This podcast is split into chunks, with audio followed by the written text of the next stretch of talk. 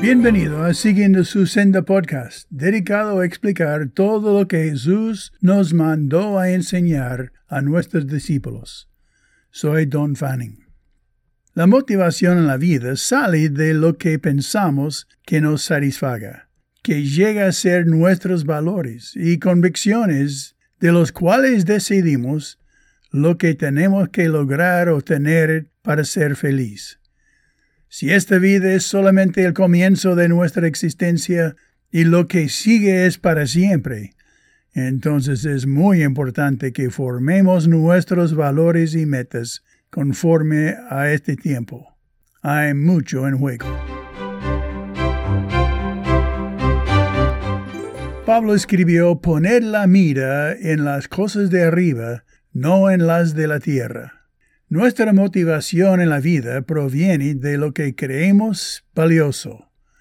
La Biblia enseña que la mayor satisfacción estará en la gloria, frente a nuestro Salvador, recibiendo nuestra recompensa y descubriendo nuestro propósito eterno, que es rico para nosotros. Esta vida es solamente el comienzo, el terreno de prueba la oportunidad de demostrar nuestro valor en el reino de Dios, tanto ahora como en el mundo venidero. Esta perspectiva cambia todo. Pablo lo expresó así, no mirando nosotros las cosas que se ven, sino las que no se ven, pues las cosas que se ven son temporales, pero las que no se ven son eternos, según Corintios 4, 18. Saber que somos eternos hace que el plan de Dios sea muy valioso. Él manda a mantenernos continuamente, resuélvense a pensar en cuanto a las cosas de arriba. Es el sentido literal del verbo.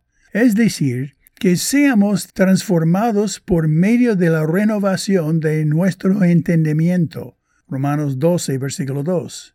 Esto requiere que aceptemos nuevos valores y caminemos con una nueva filosofía de vida y cosmovisión a la vez. En Colosenses 3.2, Pablo agradecía a la iglesia de Filipos por su generosidad, diciendo, no es que busque dádivas, sino que busco fruto que abunde en vuestra cuenta. Filipenses 4, versículo 17. Esta ofrenda está siendo contabilizada en el cielo.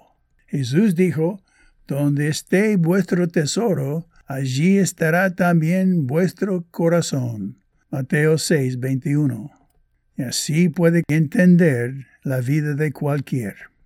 Una manera de asegurarte que estás enfocándote en el cielo es comenzar a invertir en el propósito y objetivos del cielo. En Marcos Jesús dijo, cualquiera que os diere un vaso de agua en mi nombre, porque sois de Cristo, de cierto os digo, que no perderá su recompensa. Marcos 9, 41. Así que servicio a otros tiene eterno valor. Cuando los cristianos perdieron todo debido a la persecución, les dijo, el despojo de vuestros bienes sufristeis con gozo, sabiendo que tenéis en vosotros una mejor y perdurable herencia en los cielos. Hebreos 10:34. La razón de nuestra generosidad y bondad de hoy, aun con quienes se nos oponen, son nuestras consecuencias eternas. Jesús dijo, Amad pues a vuestros enemigos, y haced bien, y prestad, y no esperando de ello nada, y será vuestro galardón grande. Lucas 6:35. Somos sabios a conocer las reglas para recibir sus recompensas, y nosotros vivimos para su aprobación porque Él merece toda nuestra vida. Ahora es así. Amado Padre Celestial, te pido que me des la sabiduría para enfocarme en tus propósitos mientras vivo en esta tierra. Tus palabras renuevan mi mente y mantienen mi vida en buen camino.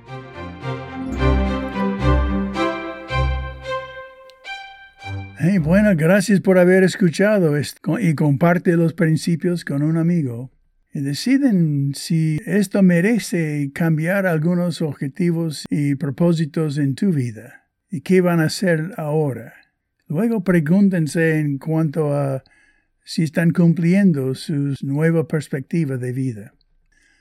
Bueno, hasta la próxima vez y que Dios te bendiga mientras que aprendemos juntos cómo seguir su senda.